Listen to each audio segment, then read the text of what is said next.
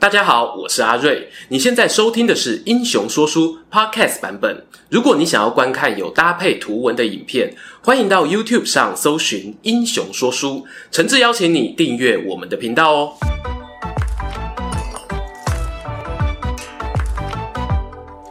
Hello，英雄说书的观众朋友，你们好，我是说书人阿瑞，替大家带来精彩的英雄故事。不知道啊，大家有没有听过一副对联？仗义每从屠狗辈，负心多是读书人。相传啊，这是明代官员曹学全某次审判案件时呢，发现有位秀才被人重金收买，当庭更改口供，反咬了救他一命的屠夫。于是我们曹大人啊，在气愤填膺之下，写出了这两句话。然而，一个人讲不讲义气，真的会和他出身背景关系密切吗？不久前，我们刚好拍了汉初三杰萧何的影片，他就是一个重情重义的读书人啊！诶，巧了，和萧何同样是刘邦沛县好兄弟的成员中，就有一位以屠狗为业的将军，那便是我们这支影片的主角，曾于鸿门宴上挺身捍卫刘邦，在战场化身杀神，让敌军闻风丧胆的屠狗大将军樊哙。照惯例啊，开头来个背景介绍。《史记》里头呢提到，樊哙是汉高祖刘邦的沛县同乡，靠着屠宰狗肉养家。等到刘邦起兵抗秦时呢，就成为他的左右手，陪伴刘大哥啊转战四方。这里呢有个小小的趣味哦，司马迁啊是用字很精准的作者，他在《刺客列传》中呢曾多次使用“狗屠”两个字，指的呢是杀狗为业或者身份低微的人。独独樊哙这里呢改用了屠狗为事。在先秦两汉时期呢，狗是相对贵重的动物哦。一来可以当做祭祀的生礼，又能够协助狩猎，并非普通老百姓呢可以常常端上餐桌的肉品。换句话说，能长期靠屠宰狗肉过日子的人啊，生活经济水准呢会比一般人民好上一点。樊哙或许就是这样的人。这里啊要特别强调，经济水准呢不等于社会地位。金钱可以提供你接受教育、读书识字的机会，但如果要翻转阶级，靠的还是做官，或者呢像刘邦那样干大事。影片啊，待会也会聊到一些樊哙留下的言行记录，从那些对话去想象呢，我会认为哦，他不是整天到晚在菜市场里面杀狗的个体户，甚至有可能啊是个中等规模的肉品经销商。诶同样的人物设定呢，在三国你也可以找到类似模板。没错哈，张飞张三爷就有类似的传说。不过话说回来，以前啊，大家会认为樊哙是个粗鲁无文的屠夫形象呢，并非空穴来风，因为他在刘邦阵营中啊，被赋予的任务确实有很多悍猛凶残的事迹。樊哙到底有多狠呢？我们继续听下去。话说啊，衡量一个棒球强打者的指标，我们通常会看他的全垒打支数。那要评估一个将军的武勇呢？看看哦，他背后跟着多少刀下亡魂，应该最清楚了。樊哙啊，是刘邦手下将军中少数被详细记载斩首数字的男人。翻开列传会发现呢，他在砀东之战杀了十五人，濮阳之战二十三人，与敌军李由、东郡守卫作战时呢，又斩首了三十人。后面呢、陆续有开封之战、宛陵之战、立县之战、武关之战等等，足繁不及被宰的战争。几乎啊，只要有带兵出阵，樊哙的兵器呢，就是要见血的。乱军之中取人首级如探囊取物，还真有点万人敌的味道。说个题外话，为何关于樊哙的斩杀记录会这么详细呢？除了他特别骁勇善战之外，我认为另外一个因素是，《史记》作者司马迁哦，在撰写列传的时候，有特别前往沛县樊哙故居，寻找他的后人做田野调查，还真的被太史公啊找到了樊哙的孙子。乖孙吼，对阿公的神勇啊，该吹捧的还是要吹一下啦。上面呢、啊，这有点半开玩笑。其实呢，我们就算把樊哙斩首的战绩打点折扣，他依旧呢有一股别人所不及的狠劲啊！不说别的，光讲屠城次数，樊哙呢就有两次。《史记》里头其他的知名将领，例如曹参啊、韩信、蒙恬等等，一辈子哦可能都没有下过一次屠城命令，很可能呢就是这样残酷的行为，加深了后人认为他应该就是屠夫的刻板印象。我还是要说哈。一个人个性残暴与否，和他所做的职业没有必然关系。白起坑杀过赵族，曹操呢屠过徐州。很多时候，除了将军本身个性之外，乱世中的战场啊，往往是让人不得不残忍的另一个原因。说起樊哙呢，替刘邦大哥杀敌，那是绝不手软。而且他不只可以领兵打仗，还能够以身作盾，保护刘邦的安全。在前期的作战中呢，经常可以看到樊哙从属于刘邦本队的记载。当然啦、啊，说到拯救刘邦最精彩的案例呢，就不得不提那场经典的鸿门宴。秦朝末年啊，是各地群雄割据。最初呢，声势最旺的并不是我们刘邦，而是楚国名将世家，二十出头岁就横扫中原的西楚霸王项羽。当时呢，反抗秦国的义军有个精神领袖，A.K.A. 吉祥物，那便是楚怀王。楚王呢，为了激励反抗军的士气，曾经与各方军队领袖约定啊，如果有谁先打进关中，就能够担任关中王。照理讲，最有冠军相的应该会是项羽，只不过当时他行军的路线啊比较迂回，奉命先去北方救援赵国，刘邦则是直线往西冲进武关，最后早一步进入秦国首都咸阳城。话说项羽解决了北面敌军，领着四十万军马也来到函谷关口，看到啊刘邦已经抢先冲破终点线，他心中怒火不打一处来啊，认为这场比赛不公平。一方面呢是他走的路线比较远。二来呀、啊，是对手也比较强，是自己吸引了秦国主力，才让刘邦可以趁虚而入啊。正当项羽蓄势待发，准备下令大军杀进咸阳的同时，刘邦竟然先试出了善意，他透过项羽的亲戚项伯牵线，促成双方碰面谈判，这便是鸿门宴的契机。然而，为何常听人家讲会无好会，宴无好宴？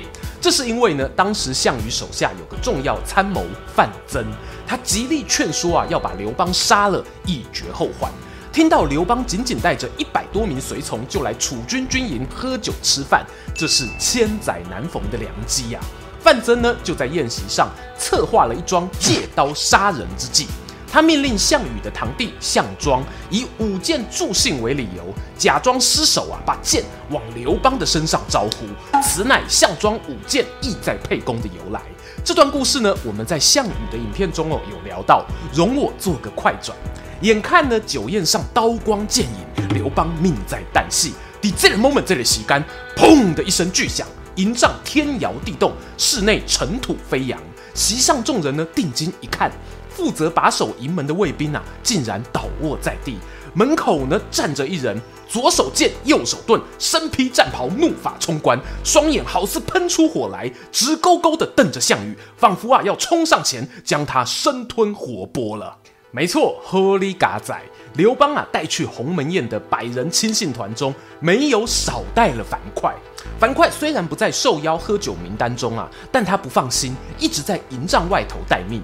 听到张良出来报讯说：“待机短条啊，有人拿剑要砍老大。”樊哙没有第二句话，立刻全副武装闯进现场，也阻止了范增的杀人计划。突如其来的变故呢，让项羽啊有些错愕。张良呢，连忙打圆场，介绍说啊。这一位是替沛公开车的随护保全，名叫樊哙，一时莽撞啊，才打断各位喝酒，大人请勿见怪。项羽是见过大风大浪的人啊，随即恢复镇定。他很欣赏呢忠心护主的将军，命人给樊哙送上酒肉压压惊。樊哙没再跟你客气呀、啊，直接坐在地上，把盾牌当做砧板切肉配酒，咚咚咚咚咚，当做自己家肉铺一样。项羽呢，饶富趣味地看着眼前这位奇人，开口又问啊：“壮士啊，要不要再来一杯酒啊？”樊哙一抹嘴巴：“我死都不怕，再来一杯算什么？好大了！”樊哙啊，是酒到杯干，没忘了对项羽告状啊：“大王啊，今天会有这场鸿门宴，恐怕是听了小人的话，对我家大哥心怀嫌隙。照这样下去啊，天下恐怕不能安定，又要走到四分五裂的局面。”到时百姓难道不会觉得是大王你的问题吗？呵呵呵，不是我来讲哦，这番话也是一个情绪勒索的极致。哇，天下分裂都是项羽你的问题呢？项羽啊，被这个逻辑炸弹炸得措手不及，一时沉默，不知该如何回答。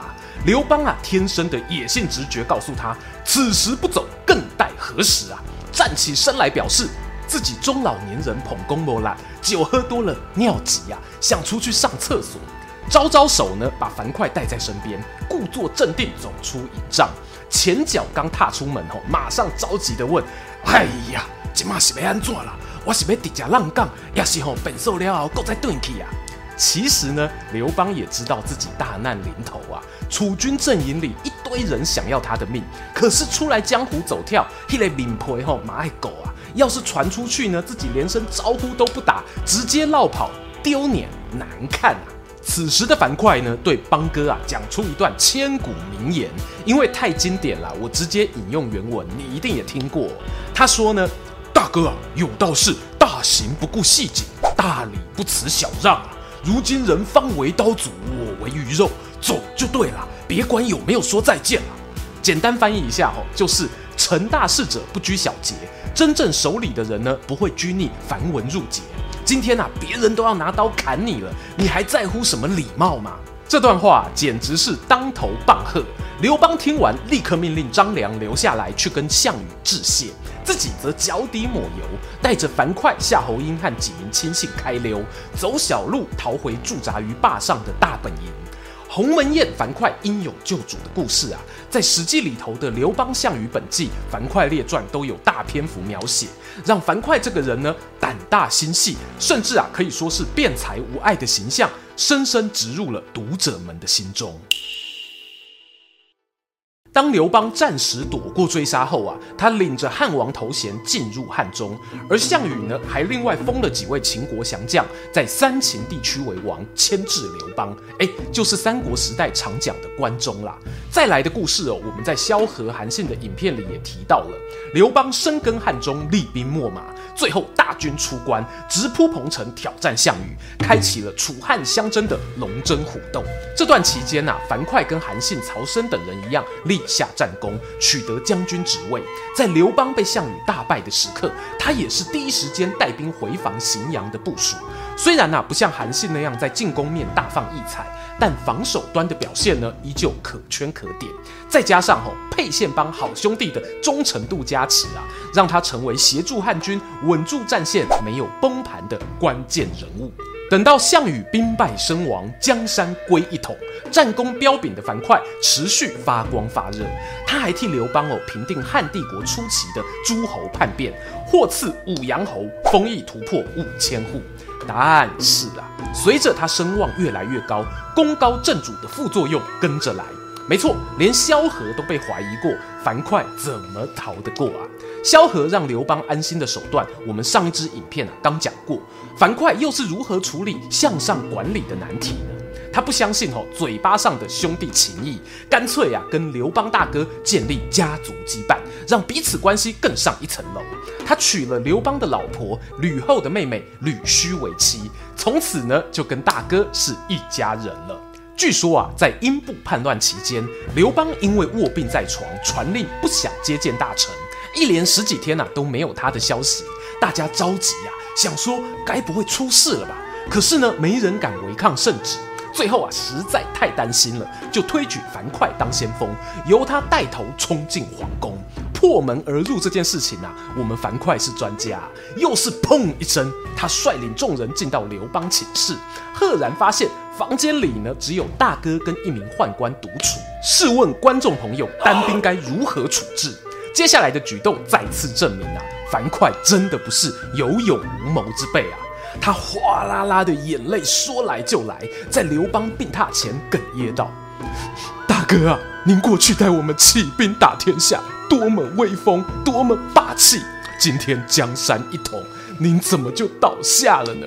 我们好久没看到您，又担心又害怕。没想到是只有这位宦官在您身边照顾。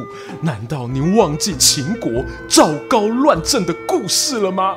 刘邦啊，原本看到一群人没头没脑冲进来探病，正打算开骂，不料。樊哙这个大胡子啊，一把鼻涕一把眼泪的真情告白，那是又好气又好笑。三字经到了嘴边呢，却忍不住嘴角微微上扬，强打精神啊，从床上坐起来。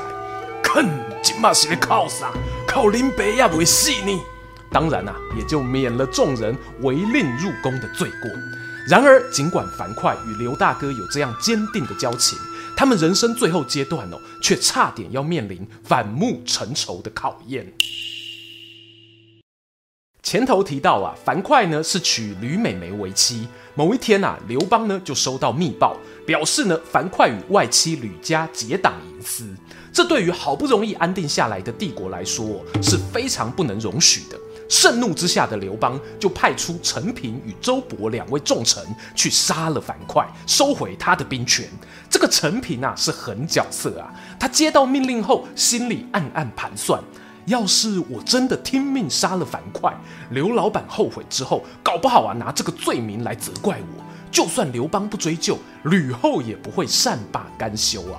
反复思量后呢，陈平啊干脆甩锅给樊哙，对他说啊：哎。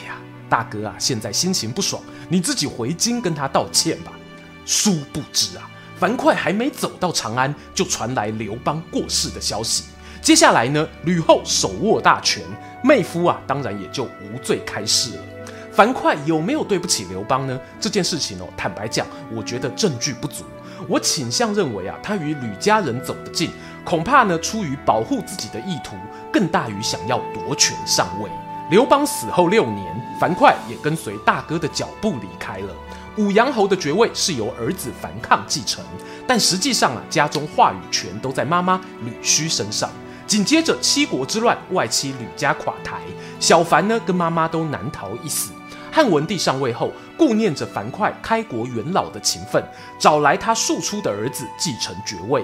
至于呢，最后一位武阳侯，史书上记载叫做樊他广，是樊哙的孙子。不过，因为他继位时年仅六岁，加上哦有人爆料说他并非爸爸亲生，这个爵位呢就遭到废除，樊他广也被贬为庶人。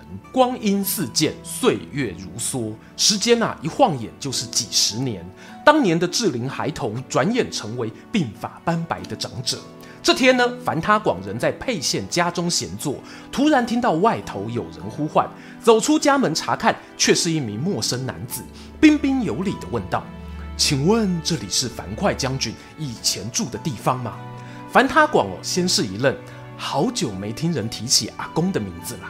随后啊，展开笑容，对那一名男子招手：“新入来领得啦，让导导啊开杠。”没错啊，这便是司马迁记下《樊哙列传》的起点了。听完今天的故事，你对于樊哙有什么样的想法呢？如果你是樊哙，会不会做出不一样的选择？欢迎各位在底下留言跟我们分享，也邀请大家不吝订阅英雄说书频道、穿越时空巴士副频道、追踪说书人阿瑞的 Instagram，我会在那边分享更多说书日常，期待和你们下次空中再见。喜欢今天的故事吗？画面右边还有更多推荐影片可以追哦。诚挚邀请您动动手指订阅我们频道，打开小铃铛，选择接收全部消息，还有每周固定直播的副频道《穿越时空巴士》等你一起来上车。